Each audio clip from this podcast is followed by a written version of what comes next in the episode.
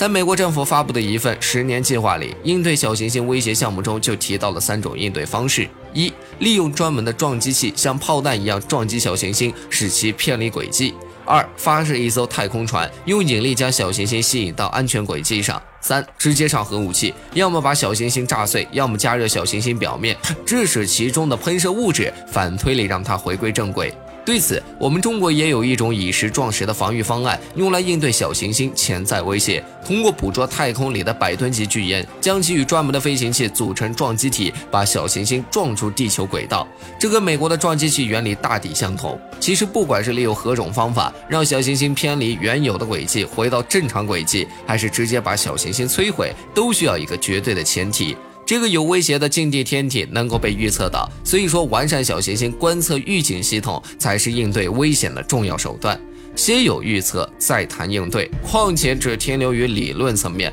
没有实际操作经验的小行星防御措施，还需要更为深度的细化试验，才能在危险真正来临之际做到万无一失，应对自如。